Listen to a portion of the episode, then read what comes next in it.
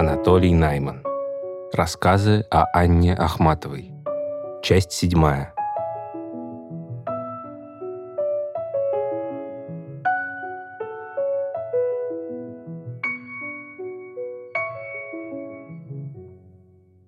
Друг, который вез на извозчике пачки тоненьких книжек с лирой на обложке, оказывался столь же реален, сколь участники застолья, которым о нем было упомянуто.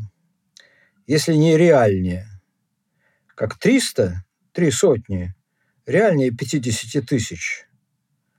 Как еврей-издатель «Камня», «Камень» — это первая книжка Мандельштама, сказавший Мандельштаму «Молодой человек, вы будете писать все лучше и лучше», реальнее критика Дымшица через 35 лет после гибели поэта в дальневосточном лагере, выпустившего его стихи с фразой «В 1937 году оборвался творческий путь Мандельштама, и все, без всяких объяснений». Она вспоминала об умерших, особенно о друзьях молодости, тем же тоном, с той же живостью, что и о вчерашнем госте, и часто именно по поводу вчерашнего или сегодняшнего гостя. Хотя она приговаривала, я теперь мадам Ларус. Ларус – это известный, знаменитейший энциклопедический французский словарь. Я теперь мадам Ларус. У меня спрашивают обо всем. Но и реплики были не энциклопедическая информация по истории литературы и искусства, а анекдот, не оценка, а яркая деталь. Она писала заметки об акмеизме, о борьбе литературных течений, о Модельяне, о Блоке. Но когда разговаривала, появлялись Коля, Осип, Недоброво, Анреп, Ольга, Лурье, Лазинский, Шилейко. Если Модельяне, то как Моди, незнаменитый, милый, свой.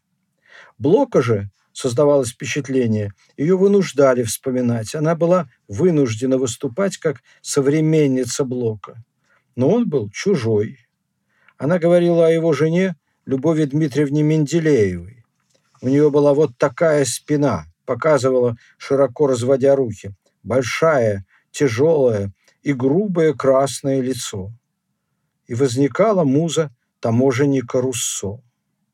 Но Блока не убавлялась а прибавлялось, потому что наклонность опубликованных ею в мемуарах его фраз о Толстом, об Игоре Северянине или выпаленной на станции «Подсолнечная» та же, что и его стихи, а спина и щеки, которых он не видел, во всяком случае не видел как поэт, дают представление об угле, под которым его поэтический взор был обращен к действительности – Та выпаленная фраза была известный эпизод. Поезд, в котором ехала Ахматова, остановился на станции Подсолнечная. Она стояла в тамбуре, возможно, курила. И прямо против этого тамбура стоял блок, который жил около этой станции. Он увидел Ахматову и сказал, вы с кем едете? Вот это она запомнила как образец такой бестактной, но непроизвольной фразы. И акмеизм предстает в виде цеха поэтов, на собрание которого рассылала повестки жена Гумилева, Анна Ахматова, и Шелейко шутил, что она по неграмотности подписывала их секретарь Анна Гу, то есть предстает акмеизмом Коли, Осипа и Мишеньки Зинкевича, а не акмеизмом филологов. А если так, если блок-блок и при такой музе, и акмеизм, акмеизм, и при таком легкомыслии, то и о Пушкине, центральной фигуре того третьего исторического времени, в котором жила Ахматова, она могла нисколько не в ущерб его достоинству сказать в веселую минуту, повторяя словцо Федора Сологуба «Араб, бросавшийся на русских женщин» и что Наталья Николаевна была жена типа «гаси свечу», как о застанном ею живым, как о действительно живом, а не оряженном во фраг произвольном, если бы он жил сейчас. Прошлым прораставшее настоящее выбрасывала свежие побеги былого в непредсказуемую минуту. Ахматова рассказывала, как в 1935 году, в ночь после ареста ее сына и ее тогдашнего мужа Пунина, она вместе с первой женой Пунина Анной Евгеньевной, урожденной Аранс, в ожидании предстоящего обыска жгла в печке бумаги, которые могли выглядеть компрометирующими, то есть практически все подряд. И когда под утро, перепачканные сажей и без сил, они, наконец, присели, и Ахматова закурила, с самой верхней из опустошенных полок спланировала на пол фотография, на которой барон Аренс, отец Анны Евгеньевны, светский адмирал, на борту военного корабля отдавал рапорт совершавшему инспекционный визит государю Николаю II. Анна Андреевна начала хлопоты об освобождении, поехала в Москву, пришла к Сейфулиной, та отправилась к Поскребушеву, секретарю Сталина, и узнала, как надо отдать письмо, чтобы она попала в руки Сталина. Поскребушев сказал, под Кутафьей башней Кремля около десяти часов. Тогда я передам. На завтра Анна Андреевна с Пельняком подъехали туда в машине, и Пельняк отдал письмо. «Стрелецкие жонки», – произнесла она в этом месте рассказа, прокомментировав так строчки из «Реквиема». «Буду я, как стрелецкие жонки, под кремлевскими башнями выть». В тот же день отправил туда письмо и Пастернак. При этом сказал, сколько бы кто другой не просил, я бы не сделал, а тут уже. Потом, в некоем трансе, она бродила по Москве и очутилась у Пастернаков. Хозяин весь вечер говорил об Аннинском, что он для него, Пастернака, значит. Потом ее уложили спать, а когда утром она проснулась в солнечной комнате, в дверях стояла Зинаида Николаевна, жена Пастернака, и говорила, «Вы уже видели телеграмму?» Телеграмма была от Пуниных, что оба уже дома. Ахматова приехала в Ленинград и застала обоих сильно друг другом недовольных, друг на друга за что-то сердящихся. Про освобождение Пунин рассказал, что когда его ночью подняли в который-то раз, он решил, что снова допрос. Когда же сказали, что отпускают, он, хотя избитый от неожиданности с толку, прикинул, что трамваи уже не ходят, и спросил, а переночевать нельзя? Ответ был, здесь не гостиница. Вот, Толя, сказала она, предыстория моих отношений со Сталиным. Не всегда усач спрашивал, что делает монахини. О Пунине разговор заходил считанные разы. Насколько легко она говорила о Шелейке, насколько охотно о Гумилеве, настолько старательно обходила Пунина.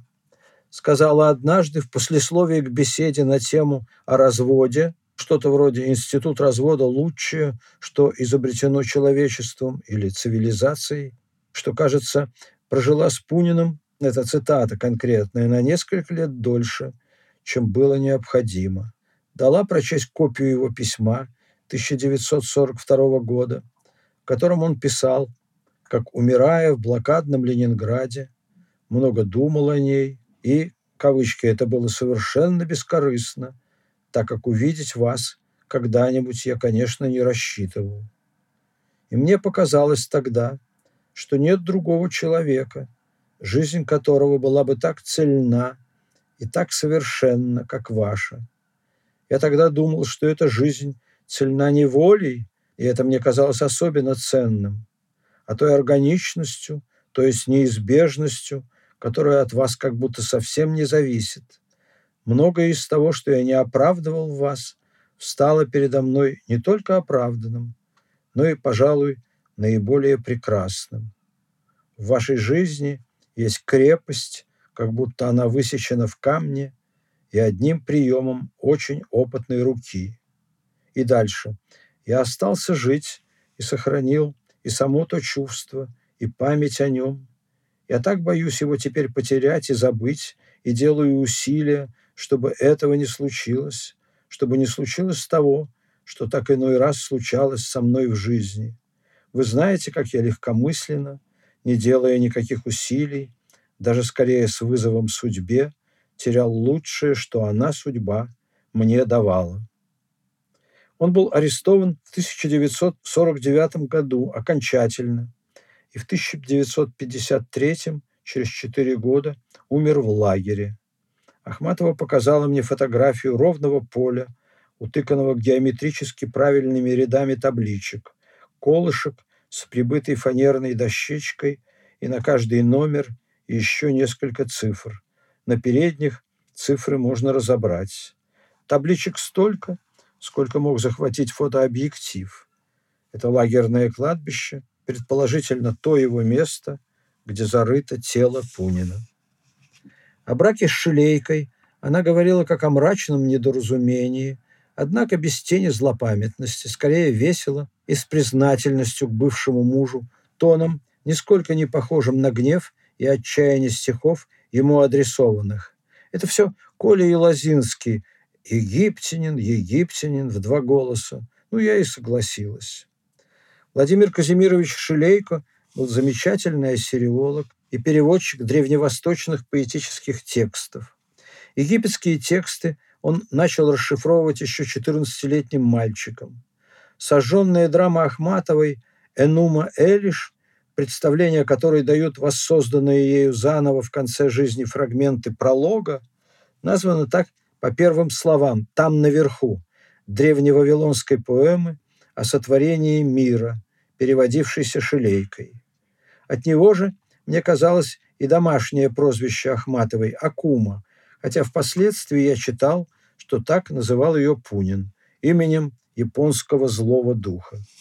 Шилейко был тонким лирическим поэтом, публиковал стихи в Гиперборее, Аполлоне, альманахе «13 поэтов». Вот одно из его стихотворений, напечатанных в 1919 году в воронежском журнале «Сирена». В ожесточенные годины, последним звуком высоты, короткой песней лебединой, одной звездой осталась ты над ядом гибельного кубка, созвучно горестной судьбе. Осталась ты, моя голубка, да он, грустящий по тебе. Перед революцией он был воспитателем детей графа Шереметьева и рассказывал Ахматовой, как в ящике письменного стола в отведенной ему комнате, издавна предназначавшейся для учителей, обнаружил папку с надписью «Чужие стихи» и, вспомнив, что в свое время воспитателем в этой семье служил Вяземский, понял, что папка его, поскольку чужие стихи могут быть только у того, кто имеет свои. В эту комнату Шелейко привез Ахматову после того, как они прожили тяжелую осень 1918 года в Москве в Третьем Зачатьевском переулке. Это было первое вселение Ахматовой в фонтанный дом, номер 34 по фонтанке. Следующее случилось через несколько лет, когда она вышла замуж за Пунина, жившего там в четвертом дворе во флигеле. С Шилейкой она жила еще в квартире в служебном корпусе мраморного дворца. Одно окно на Суворова, другое на Марсово поле, как она обозначала. Посмеиваясь, она рассказывала такую вещь об этом замужестве. В те времена чтобы зарегистрировать брак, супругам достаточно было заявить о нем в домоуправлении.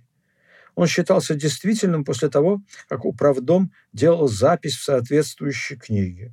Шелейко сказал, что возьмет это на себя, и вскоре подтвердил, что все в порядке, сегодня запись сделана.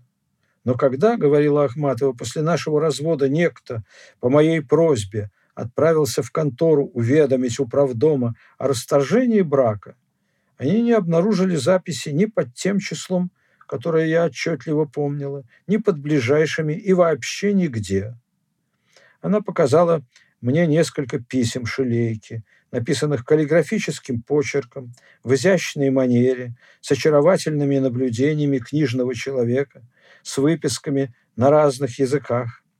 Целый день читаю Сервиевы комментарии к Вергилию. Прелестно. Вот вам маленькие глупости. И вежлив будь с надменной скукой. Мандельштам. Потом на латыни цитата из Буколик Вергилия. ну, незачем читать по латыни. Я продолжаю читать письмо Шелейки. А Оська никогда, Оська имеется в виду Мандельштам, а Оська никогда и не заглядывал в монтуанскую душу. То есть Вергилия и не читал. А двустишие это по латыни из буколик. Разве не было мне довольно печалищей гневливости Амарилиды и надменного отвращения милого Меналка? Шелейко считал, что это косвенная цитата из Вергилия у Мандельштама. Письма дружеские, не супружеские, с шутливой подписью вроде «Ваши слоны» и нарисованным слоном. Вот он был такой, кивнула она головой. Мог поглядеть на меня после того, как мы позавтракали яичницей, и произнести «Аня, вам не идет есть цветное». Кажется, он же говорил гостям Аня поразительно умеет совмещать неприятное с бесполезным.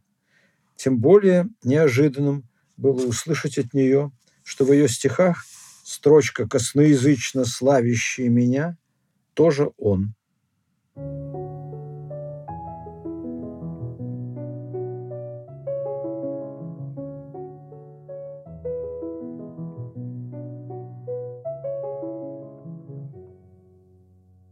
Начало 60-х годов было временем посмертной славы Мандельштама.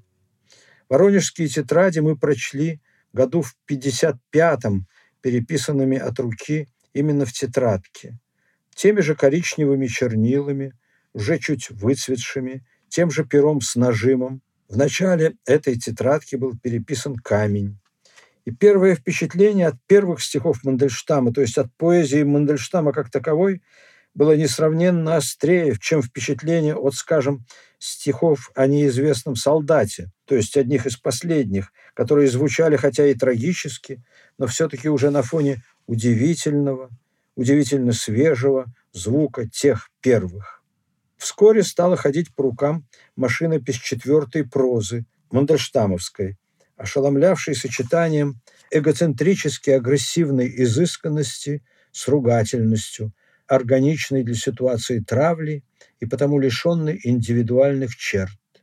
Ритм, приспособившийся к прерывистому дыханию, обложенного со всех сторон, но продолжающего свой косящий бег, это выражение Мандельштама из его перевода, косящий бег благородного зверя, высокий тон, едва не срывающийся на крик, максимализм претензий, поддержанный полнотой самоотдачи, все это вместе представлялось молодому человеку, каким я был тогда, наиболее привлекательный и наилучшим образом отвечающий его собственным литературным притязаниям манерой. На нее ориентировались, в частности, и мои первые прозаические опыты. Было соблазнительно видеть в ней универсальность и, стало быть, многообещающие перспективы. Это вам для вашей мстительной прозы, заключала Ахматова свой или мой рассказ о событии или человеке, видимость которых оказывалась в трудно формулируемом противоречии с сутью. Тогда же она сделала запись, которую собиралась вставить в листки из дневника, то есть в свои воспоминания о Мандельштаме, и даже пометила в текст страница такая-то, но конкретного места так и не обозначила. И дети, написала она, не оказались запроданы рябому черту, как их отцы. Оказалось, что нельзя запродать на три поколения вперед. И вот настало время, когда эти дети пришли, нашли стихи Осипа Мандельштама и сказали, это наш поэт. Зимой 1962 года я подбил Бродского на поездку в Псков. Просто напечатали мой рассказец один и неожиданно дали двойной гонорар. Накануне отъезда Ахматова предложила нам навестить преподававшую в тамошнем пединституте, педагогическом институте Надежду Яковлевну Мандельштам, передать привет, но адреса не знала, а только сказала, через кого ее можно найти. Мы провели в Пскове три дня, разглядывали город, переходили по льду Великую, то есть реку Великую, ездили по окрестностям, день бродили по Изборску, в один из вечеров отправились к Надежде Яковлевне.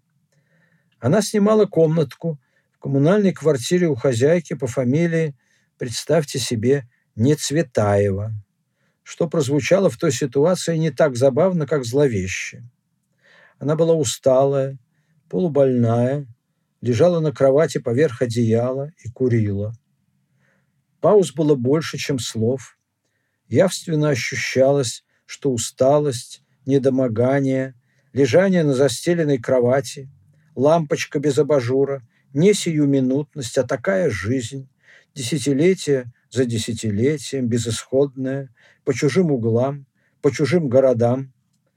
Когда через несколько лет она, наконец, переехала в Москву, это был другой человек, суетливая, что-то ненужное доказывающее, что-то недостоверное сообщающее, совершенно не похожее на ту, до конца дней явно или прикровенно ссыльную, которой нечего терять, и недопустимо и унизительно прельщаться мелочами беззаботной жизни вольняшек. И ее муж, устроивший ей эту судьбу, и скрепивший ее фразой «А кто тебе сказал, что ты должна быть счастливой?» Из гениального поэта Мандельштама, сгинувшего в ледяной пустыне, стал превращаться в знаменитого московского юродивого Оську и в выдающуюся фигуру интеллектуально-эстетского Петербурга Осипа Эмильевича. В дни очередного завинчивания гаек, то ли когда Хрущев разругал литературу и искусство, которые занимались черт знает чем, они изображали русский лес – особенно прекрасный в зимнюю пору, как он выразился, то ли когда стало раскручиваться дело Синявского и Даниэля, перепуганная Надежда Яковлевна приехала к Ахматовой посоветоваться, как быть. Она уже написала тогда первую книгу воспоминаний, многие читали ее в рукописи. Жила она еще у друзей, но хлопоты о квартире набирали силу. В них участвовала и Ахматова, отправившая письмо Суркова вот уже четверть века, как вдова поэта, ставшего жертвой деспотического произвола, скитается по стране, не имея крова. Однако эта кочевая жизнь ей уже не под силу. Это старая и нуждающаяся в медицинской помощи женщина. Надежда Яковлевна была в страхе. До писательского начальства могли дойти слухи о существовании ее мемуаров, а то и экземпляр неподконтрольно размножающейся рукописи. Ахматова, как могла, успокоила ее, но после того, как она ушла, сказала мне, что Надя думает, что она будет писать такие книги, а они ей давать квартиры. Я спросил, насколько книга разоблачительна и в самом ли деле так опасна для автора, как думает Надежда Яковлевна. Она посмотрела на меня взглядом, выражавшим, что находит мой вопрос странным, и прошептала. Я ее не читала удовольствовавшись моим изумлением, добавила, она, к счастью, не предлагала, я не просила. После смерти Ахматовой Надежда Яковлевна написала и издала еще вторую книгу. Главный ее прием – тонкое, хорошо дозированное растворение в правде неправды, часто на уровне грамматики, когда нет способа выковырить злокачественную молекулу без ущерба для ткани. Где-то, между прочим, и как бы не всерьез говорится, даже скорее роняется «дурень Булгаков», а дальше следуют выкладки, не бесспорные, но и не поддающиеся логическому опровержению, однако теряющие всякий смысл, если Булгаков не дурень. Ахматова представлена капризной, потерявшей чувство реальности старухой. Тут, правда, только старуха. Остальное возможно в результате фраз типа «В ответ на слова Ахматовой я только рассмеялась. Вещи невероятные, прибывшие в действительности иерархии их отношений. Мне кажется, что начав со снижения бытом образов Мандельштама и Ахматовой, Надежда Яковлевна в последние годы искренне верила, что превосходила обоих умом и немного уступала, если вообще уступала талантам.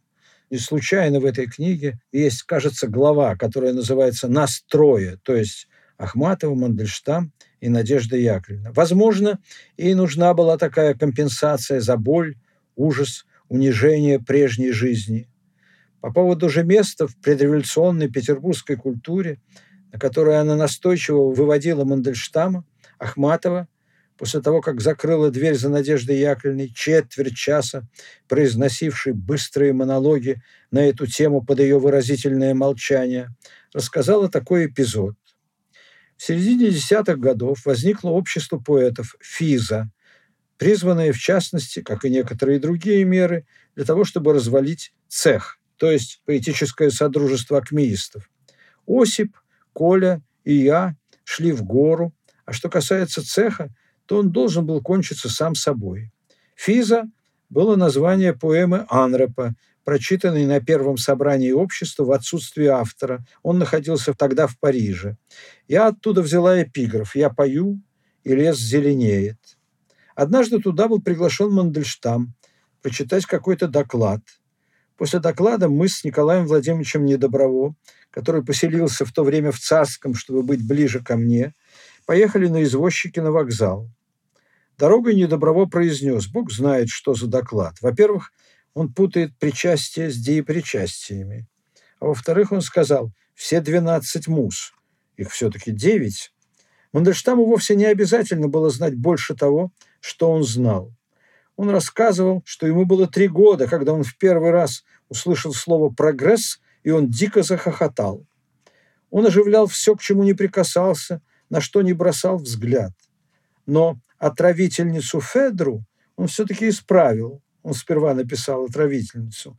Но отравительницу Федру он все-таки исправил, когда Гумилев и Лозинский сказали ему, кого же она отравила. И не надо изображать его выпускником университета, когда он сходил в лучшем случае на 8 лекций. И не надо связывать его с Соловьевым и делать из него и Блока каких-то близнецов, Додика и Радика. Это понятно, что я цитирую просто речь Ахматовой. Другой раз она, к слову, вспомнила.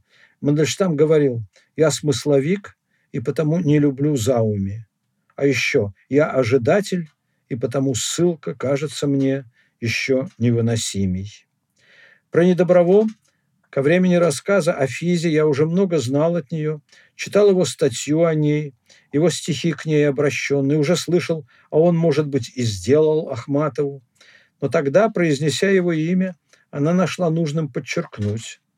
Он был первый противник ахмеизма, человек с башни, последователь Вячеслава Иванова, то есть башня Вячеслава Иванова имеется в виду.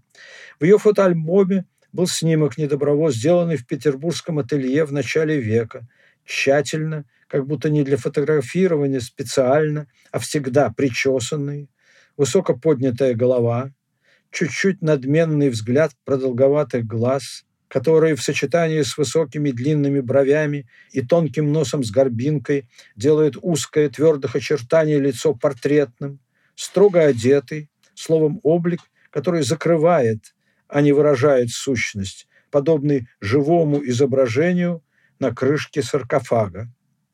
Он выглядит крепким, хотя и изящным человеком, но грудь показалась мне слишком стянутой сюртуком, а может быть, просто узкой, а может быть, я обратил на это внимание, потому что знал, что через несколько лет после этой фотографии он умер от туберкулеза.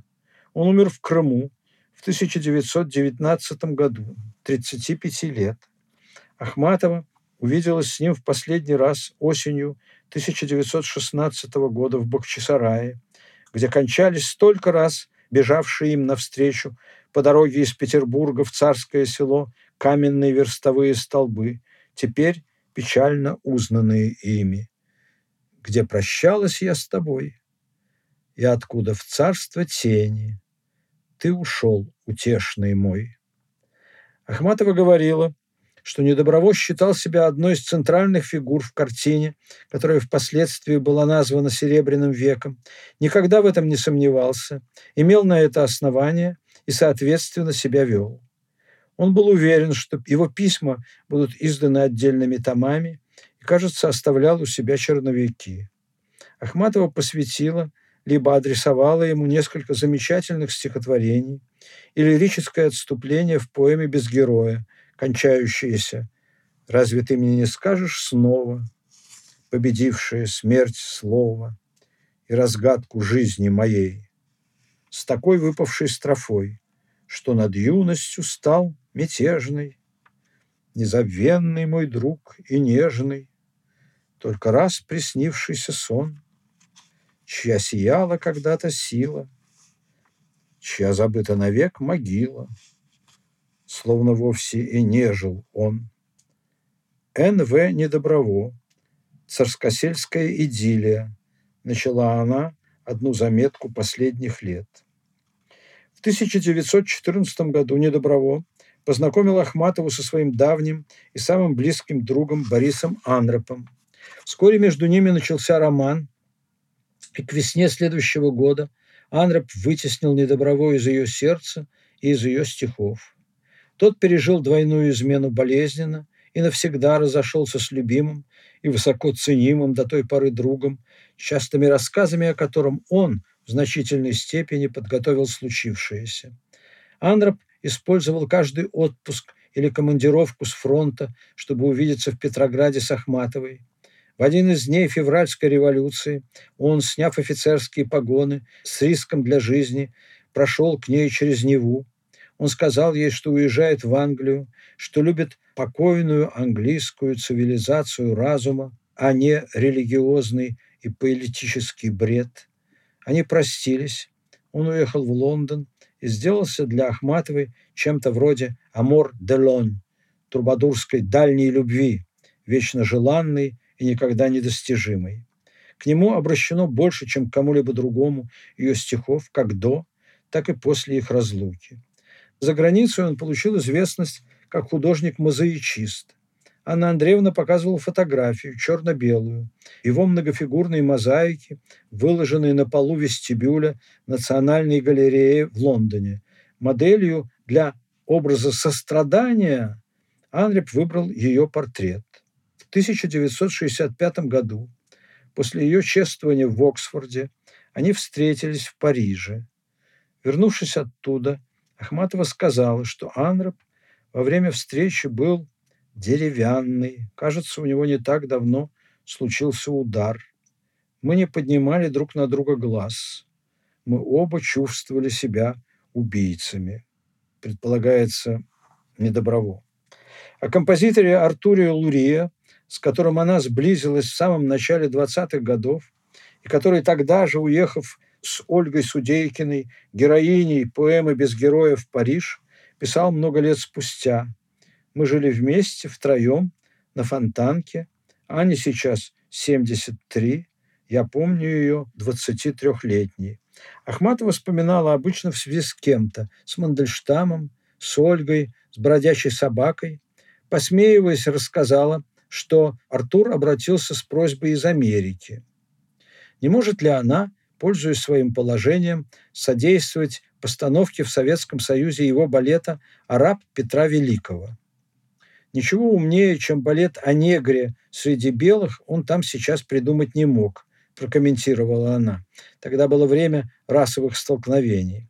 В другом разговоре имя Артур вытолкнуло из ее памяти старуху-прислугу в доме Ольги. Она считала, что хозяйке и ее подруге живется плохо. А Анна Андреевна, говорила она, сперва хоть жужжала, а теперь не жужжит, распустит волосы, и бродит, как олень. Первоученые к ней приходят, улыбаются, а уходят невеселые.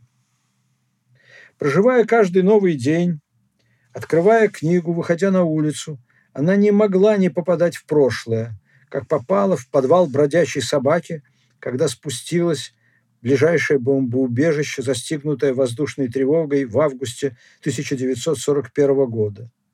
Но при этом она не погружалась в прошлое, не давала ему сделать ее своей частью.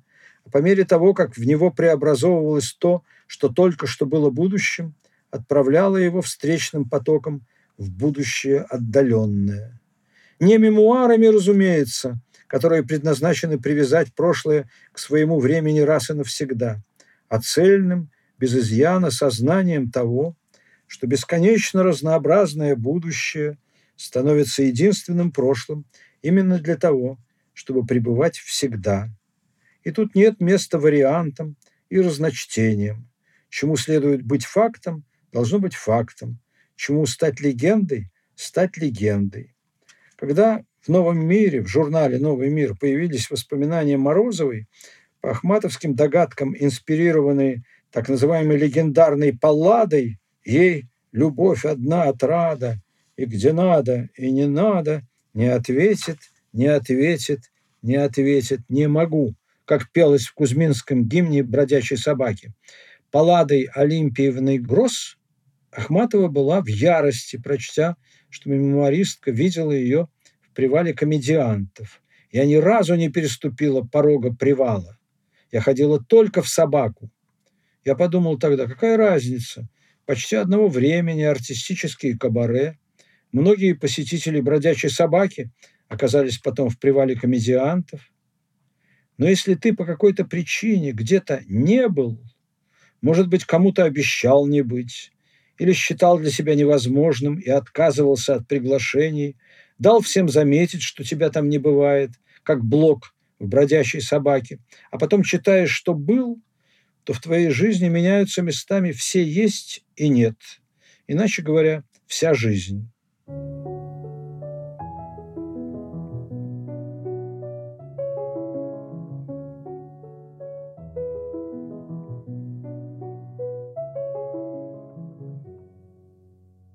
Те, кто говорил или говорит сейчас, что в последние годы она исправляла биографию, исходит убеждение, что документ, а документом они называют всякую запись, достовернее его последующего исправления.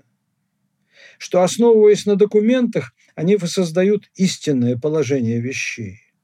И что последующее вмешательство в документ, так или иначе, искажающее сконструированную ими картину, посягает на истину и объясняется намерением улучшить свою или своих близких роль в прошлом и очернить противников. Но Ахматова, несколько десятилетий проработавшая с архивными документами, знала им цену, знала, какой дезинформации, вольной или преднамеренной, приводит их неполнота, ошибочное современными глазами прочтение и тенденциозный подбор. Она не верила, что Ахматовед умнее Ахматовой, и воспоминаниями и исправлениями последних лет объявляла себя первым по времени Ахматоведом, с объективным мнением которого, как ни с чем другим, придется считаться всем последующим. Особым образом исправляла она в желательную сторону представление о себе. Однажды дала мне рукопись статьи «Уголь, пылающий огнем» известного ленинградского критика. Статья была доброжелательная, но хотя и касалась новых вещей Ахматовой, ничего не прибавляла к уже известному о ней, лишь избирательно что-то повторяла.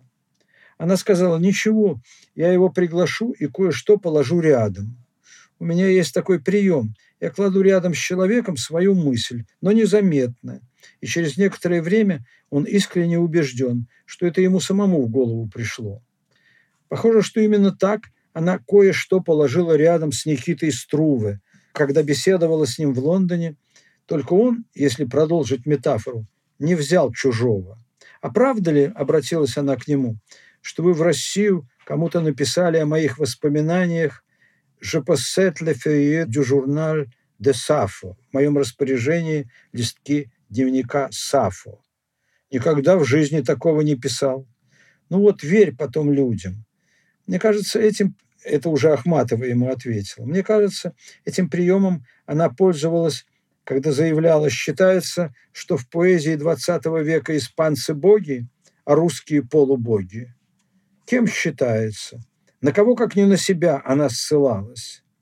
Или когда большая группа поэтов поехала в Италию по приглашению тамошнего союза писателей, а ее не пустили, и она говорила, лукаво улыбаясь, «Итальянцы пишут – в своих газетах, что больше хотели бы видеть сестру Алигьери, а не однофамилицу, и повторяла до убедительности по-итальянски «La suora di colui» – «сестра того». Под однофамилицей подразумевалась поехавшая в Рим Маргарита Алигер, но в каких газетах писали итальянцы, выяснять было бесполезно. А «La suora di colui» – «сестра того» – это Луна в 23-й песне «Чистилище», сестра того, то есть солнца. И также я воспринял ее слова, когда в Комарове съездил на велосипеде по ее поручению и, вернувшись, услышал. Недаром кое-кто называет вас Гермесом. Никаких других кое-кто, кроме нее, вокруг не было видно. Она редактировала упомянутые уже мемуары Звездневской. Дальше я цитирую эти мемуары. Характерный рот с резко вырезанной верхней губой, тонкая и гибкая, как ивовый прутик, с очень белой кожей, она, особенно в воде царскосельской купальни, прекрасно плавала и ныряла, выучившись этому на Черном море, где они не раз проводили лето. Дальше она в скобках пишет. Смотри, у Ахматова вставляет у самого моря поэма Ахматовой, потому что Срезневская написала «Смотри, у моря» поэма Ахматовой. Такой поэмы у Ахматовой нет, у нее есть у самого моря. Она казалась русалкой, продолжает Срезневская, случайно заплывшей в темные недвижные воды царскосельских прудов, Ахматова приписывает и до сих пор называет себя последней херсониткой. Не мудрено, что Николай Степанович Гумилев сразу и на долгие годы влюбился в эту, ставшую роковой женщину своей музы. Ее образ то жестокой, безучастной и далекой царицы, перед которой он расточает рубины божества, Ахматова исправляет волшебства, то зеленый, обольстительный и как будто бы близкой колдуньи ведьмы в жемчугах, в колчине, это название книг Гумилева. Ахматова зачеркивает «Колчан». И еще много позже, уже как осознанный и потерянный навсегда призрак возлюбленной и ушедшей женщины давлеет над сердцем поэта, чтобы показать, что это не мои домыслы и догадки, продолжает Срезневская, как это нередко бывает в биографиях больших поэтов, а живая и настоящая правда, сошлюсь не только на свою многолетнюю радостную дружбу с обоими, но на более убедительный и несомненный след этой любви в стихах Николая Степановича Гумилева. Далее Ахматова вписывает названия обращенных к ней его стихов, начиная с пути конквистадоров. Валерия Сергеевна Срезневская, урожденная Тюльпанова, была самой давней ее подругой. Еще в Царском, когда Горенки перебрались с первого во второй этаж дома Шухардиной, в первый въехали Тюльпановы, и к брату Вали, Андрею, приходил в гости его соученик Гумилев.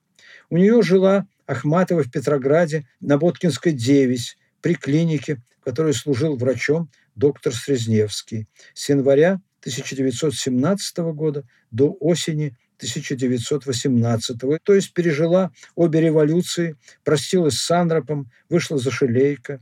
У Срезневской же поселялась еще несколько раз, посвятила ей одно из лучших своих стихотворений «Вместо мудрости – опытность». Вспоминала, как вдвоем они однажды ехали на извозчике, одна другой на что-то жаловалась, и извозчик такой старый, говорила Ахматова, что мог еще Лермонтова возить, неожиданно произнес «Обида ваша, барышни, очень ревная, неизвестно которой».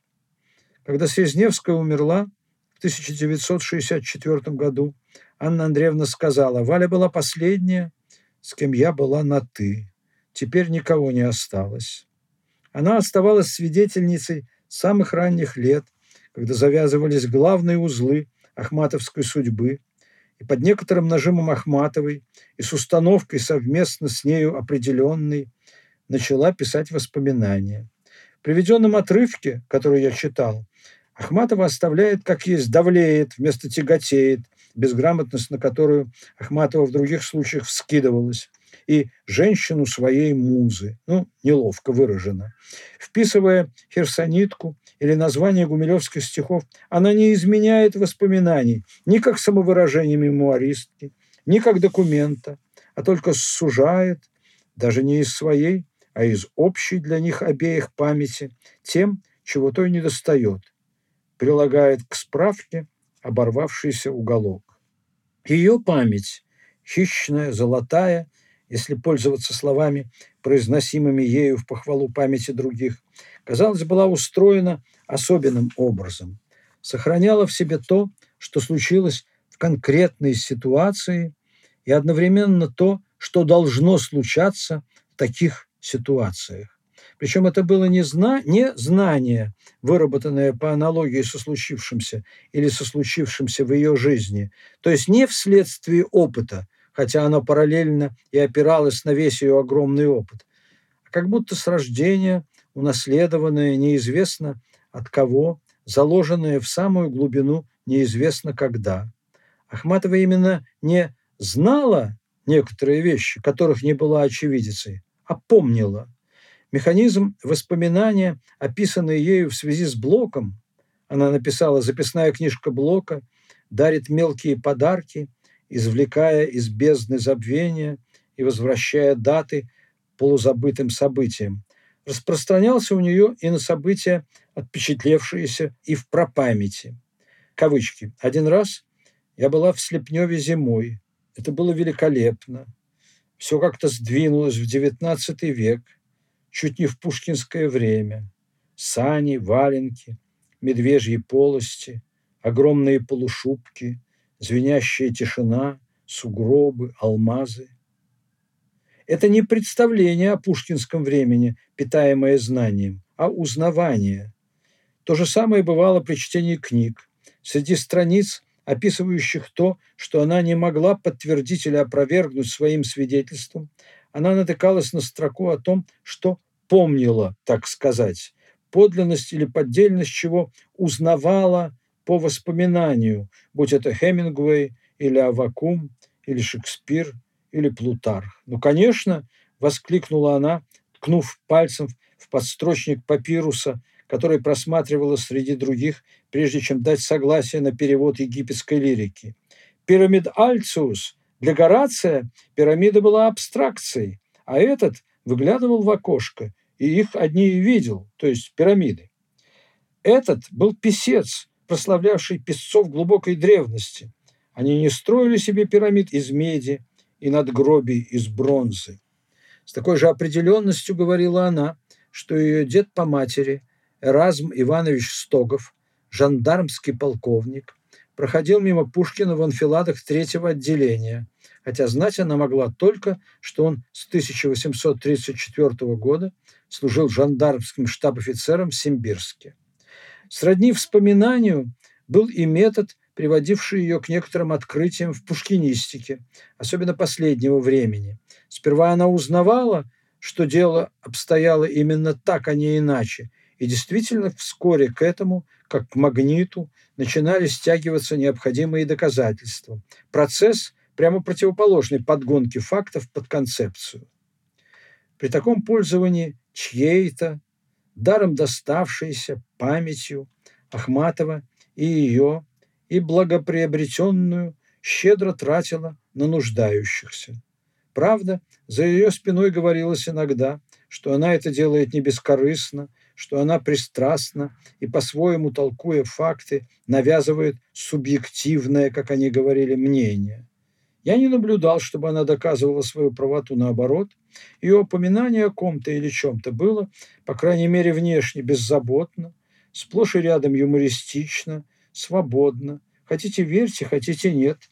Каковыми словами она, кстати сказать, часто заканчивала свою речь. Она не тянула на себя одеяло, не подправляла историю литературы. Ее вполне устраивала суммарная оценка ее судьбы, поэзии и места в русской и мировой культуре, так же как судеб и творчество ее современников. Если она нападала или защищалась, то прежде всего ради справедливости в общечеловеческом плане. В наши молодые годы Бродский был окружен безотчетным расположением тех же людей, чью безотчетную неприязнь чувствовал я. Он мог пообещать и забыть встретить на вокзале человека, приехавшего из другого города. Обвиняли человека. Зачем ехал?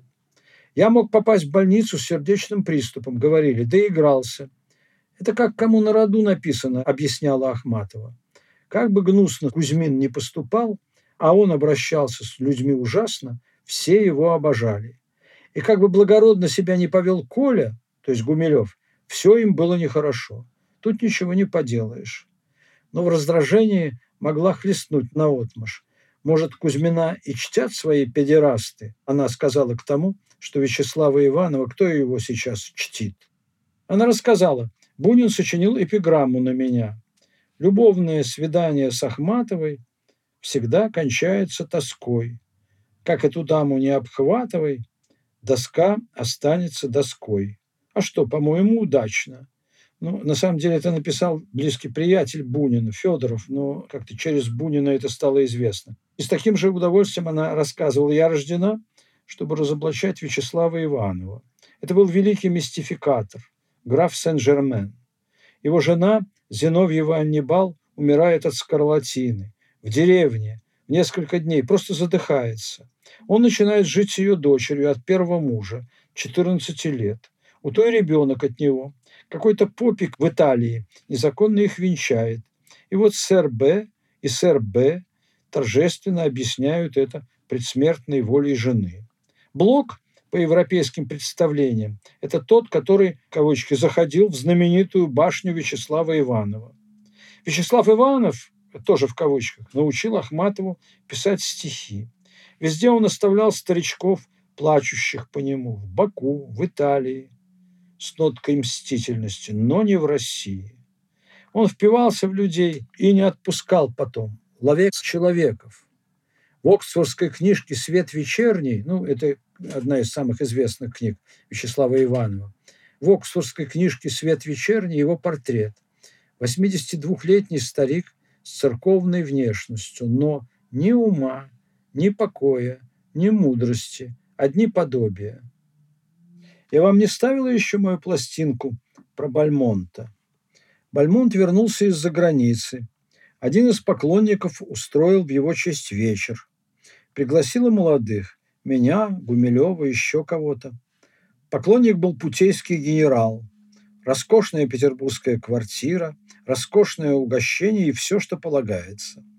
Хозяин садился к роялю, пел «В моем саду мерцают розы белые и красные», то есть стихи Бальмонта. Бальмонт королевствовал. Нам все это было совершенно без надобности. За полночь решили, что тем, кому далеко ехать, как, например, нам в Царское, лучше остаться до утра. Перешли в соседнюю комнату, кто-то сел за фортепиано, какая-то пара стала танцевать. Вдруг в дверях появился маленький рыжий бальмонт, прислонился головой к косяку, сделал ножки вот так, тут она складывала руки крест-накрест, и сказал, почему я, такой нежный, должен все это видеть. Эту фразу она иронически печально произносила при виде либо чего-то ей симпатичного, но по общему мнению недостойного Ахматовой. Например, когда вышла на веранду Комаровского домика и застала гостивших у нее молодых людей, садящимися подвое на велосипеды, чтобы отправиться на реку Сестру купаться. Либо несимпатичного, но не стоящего более серьезной реакции. Например, когда ей на глаза попался журнал с фотографиями Элизабет Тейлор в роли Клеопатры. Каким-то образом людей до 13 года, то есть старших, включая и тех, с кем она была хорошо знакома, в ее рассказах сносила в XIX век, через Толстого к Тургеневу, Фету, Некрасову. Они исполняли роль связки между ее прошлым и прошлым историческим. Точно так же, как не попавших в тринадцатый год, пусть даже сверстников, уже покойных ко времени ее рассказа, Пастернака, Пельника, Булгакова, выносила в настоящее. Они оказывались целиком вписанными в советское время, были нам понятны, как наши тогда еще живые папы и мамы, и исполняли в биографии Ахматовой функцию знаков ее 20-х, 30-х, 40-х годов. Я уходил на вечеринку к моим приятелям-грузинам. Она заметила вскользь, что одни, как Пастернак, предаются Грузии, одной из привычных ее словоупотреблений, например, о ленинградском писателе и криминалисте, Герман в это время уже предался милиции. Она же, то есть Ахматова, всегда дружила с Арменией. Я ответил, что в этой компании столько грузин тбилисских, сколько и московских. Да и тбилисский грузин в Москве почти то же самое, что ленинградец в Москве. Она сказала, что была знакома с некоторыми из московских. Я назвал имя Бориса Андроникашвили. Как же? Он должен быть ваш ровесник. Пельняк, когда был в Америке, купил автомобиль. Его морем привезли в Ленинград. Пельняк приехал, чтобы перегнать его в Москву. Предложил мне сопровождать его, прокатиться. Я согласилась. Мы отправились. Белая ночь. Когда приехали, он узнал, что в эту ночь у него родился сын. Этот самый ваш Борис Борисович. У Пельника было неблагополучно с женами. Одна из них, не мать Бориса, которая сыграла свою роль в его аресте, но погубила его, как и Бабеля, близость к НКВД. Обоих тянуло дружить и кутить с высокими чинами оттуда. Знаете, реальная власть, острота ощущений, да и модно было. Их неизбежно должно было всосать в воронку. Помолчала, потом сказала. Пельняк семь лет делал мне предложение. Я была скорее против. И через несколько дней. А с Пастернаком я возвращалась под утро, это было незадолго перед войной, как раз с грузинского пира. Нам было по пути в Замоскворечье. Он взял меня под руку и всю дорогу говорил о поэте Спасском, ленинградце. Какой это замечательный поэт. Перешли мост, и вот здесь, на Ордынке, она показала подбородком в сторону реки. Мы с ней стояли у ворот Ардовского дома. Он уже совсем захлебывался. Спасский, Спасский. Вы, Анна Андреевна, не представляете себе какие-то стихи, какой восторг. И тут он в избытке чувств стал меня обнимать. Я сказала, но, Борис Леонидович, я не Спасский. Это типичный он, Борисик. Зимним солнечным днем я забежал на Ордынку и застал Анну Андреевну, сидящей в гостиной за столом покрытым ослепительно белой скатертью, вместе с Ниной Антоновной и еще двумя пожилыми людьми, элегантным, статным мужчином и очаровательной хрупкой дамой, которых я принял за мужа и жену. Представив меня, Ахматова с улыбкой прибавила. Анатолий Генрихович – поклонник театрального романа. Театральный роман только что появился в новом мире и был тогда у всех на языке. Дама взглянула на меня – тоже улыбнувшись. Вообще, с самого начала улыбались, и чем дальше, тем веселее. Все, кроме мужчины. Я понял ахматовскую фразу как приглашение к теме и сказал, как мне понравился роман и чем. Улыбки, приветливые, но более широкие, чем я ощущал, должны были вызвать мои слова у всех, и саркастическое у мужчина вынудили меня на похвалы менее искренние и потому более жаркие. Женская смешливость и мужская неприязненность, проявившиеся уже в хмыканье и реплике «вон как», еще усилились. Я почувствовал себя неуютно, но не хотел сдаваться, привел несколько лучших примеров булгаковского стиля. Ахматова перебила меня. Позвольте представить вам Елену Сергеевну Булгакову. Мой конфуз, общее удовольствие, недоверие мужчины, да он знал, а не знал, мог догадаться, это был Михаил Давыдович Вольпин, драматург, человек острого, немного желчного ума и жалящего языка, двадцатые годы на поэтических концертах ошикивавший Ахматову из любви к Маяковскому и одним из считанных людей, выслушавший от нее реквием в конце 30-х. Во время войны он и драматург Эрдман, ближайший его друг, оба в военной форме навестили, попав в Ташкент Ахматову. Они знали только приблизительно, где находился дом, и, по ее словам, всякий, у кого они спрашивали, в какой она живет квартире, спешил в уверенности, что за ней пришли, сообщить им что-нибудь разоблачительное. Когда же они, почтительно держа ее под руку, вышли из дому и через пять минут вернулись с большими бутылями вина, собравшиеся у крыльца были в смятении и глубоком разочаровании.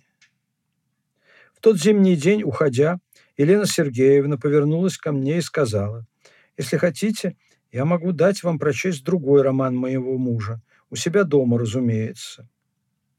За три дня в ее квартире со светлыми, словно воском натертыми полами и павловской мебелью в доме у Никитских ворот я прочел две папки «Мастера и Маргариты». Я признался Ахматовой, что сладкие часы чтения, тем более обаятельного, что оно совершалось в этой исключительной и самой выгодной для него обстановке, в конце концов осели во мне томящим разочарованием. Пленительный, живой, булгаковский слой советской Москвы должен был по замыслу писателя включиться в евангельский, то есть вневременный, вечный, а вышло, что он не звел его до себя, и в виде стилизованной исторической билетристики, написанной к тому же без заинтересованности, на технике включил в себя. Она ответила неохотно. Это все страшнее. Может быть, не именно этими словами, но в этом смысле. Потом спросила насмешливо. «Ладно, что она его вдова, вы не догадались, но вам хоть понятно, что она Маргарита?» Она называла Булгакову образцовой вдовой, то есть делавшей для сбережения и утверждения памяти мужа все, что было в ее силах. Она рассказывала о преданности этой молодой, красивой, избалованной женщины полуопальному, а потом смертельно больному мужу. Однажды речь зашла о декабристках 20-го столетия. Кажется, это был термин Надежды Яковлевны Мандельштам. Затем о женах, разделивших судьбу прижизненную и посмертную мужей, о Булгаковой, о Стенич. Затем о женах, отказавшихся и предавших. Всплыло имя жены Н, которая была задумана природой как жена заслуженного артиста. И три года, пока Н был заслуженным, она была счастлива. Потом ему дали народного, она растворилась в небытии. Ее место заняла другая, приспособленная быть женой народного артиста. Потом Энн оклеветали, посадили, сняли с него звание, и он остался один. На эту роль дамы не нашлось, жестко проговорила Ахматова. Пельняк родился в один год с Маяковским, Булгаков на три года раньше, но Маяковский в ее подаче – оказывался на историческую эпоху старше их. Она была очень высокого мнения о его поэзии десятых годов. Гениальный юноша, написавший «Облако в штанах» и «Флейту позвоночник». Вспоминала о нем молодом с теплотой, почти нежностью. Рассказала, как шла с Пуниным по Невскому и, завернув за угол Большой морской, они столкнулись с выходившим на Невский Маяковским, который, не удивившись, сейчас же произнес а я иду и думаю, сейчас встречу Ахматову. Это уже какой-то из двадцатых годов. Повторяла, что если бы так случилось, что поэзия его оборвалась перед революцией, в России был бы ни на кого не похожий, яркий, трагический, гениальный поэт.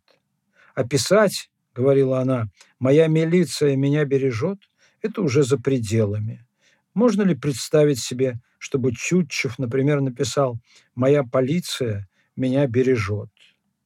Впрочем, могу вам объяснить, вернулась она к этой теме в другом разговоре. Он все понял раньше всех. Во всяком случае, раньше нас всех. Отсюда в окнах продукты, вина, фрукты. Отсюда и такой конец.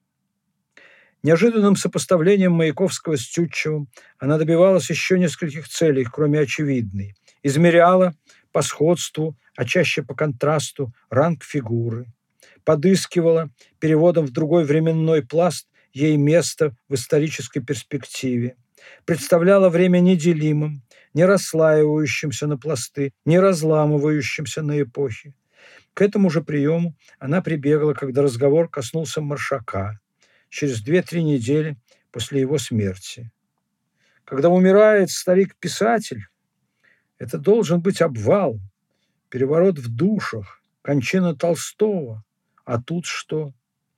Про Федора Сологуба, одного из немногих старших, кого почитала, с кем поддерживала дружеские отношения, до последних его лет сказала, Сологуб никому не завидовал, вообще не опускал себя до сравнения с кем бы то ни было, кроме Пушкина. К Пушкину чувство было личное. Он говорил, что Пушкин его заслоняет, переходит ему дорогу. Она рассказывала об обедах у Сологуба, большой, холодной, сумрачной столовой с висящими по стенам запыленными лавровыми венками, которые были на него в разное время возложены на поэтических турнирах и бенефисах. Иногда одинокий лист срывался и медленно планировал на пол. Она была дружна и с Анастасией Николаевной Чеботаревской, его женой и сотрудницей, горячо им любимой, которая в припадке безумия покончила с собой. Осенью 21 года она исчезла, а весной ее тело нашли в Неве под окнами их квартиры. Вообще же почти о всех старших разговор начинался так. Мы его не любили, но 11 октября 1964 года она подарила мне свою фотографию, сопроводив это такими словами. Мы стихов Зинаиды Гиппиус не любили, кроме одного прекрасного четверостишия. Я вам его переписала. На обороте фотографии было написано «Не разлучайся, пока ты жив, ни ради дела, ни для игры. Любовь не стерпит, не отомстив. Любовь отымет свои дары». Потом в скобках «Зе Гиппиус», потом дата, потом строчная высотой в прописное «А», пересеченная горизонтальной чертой.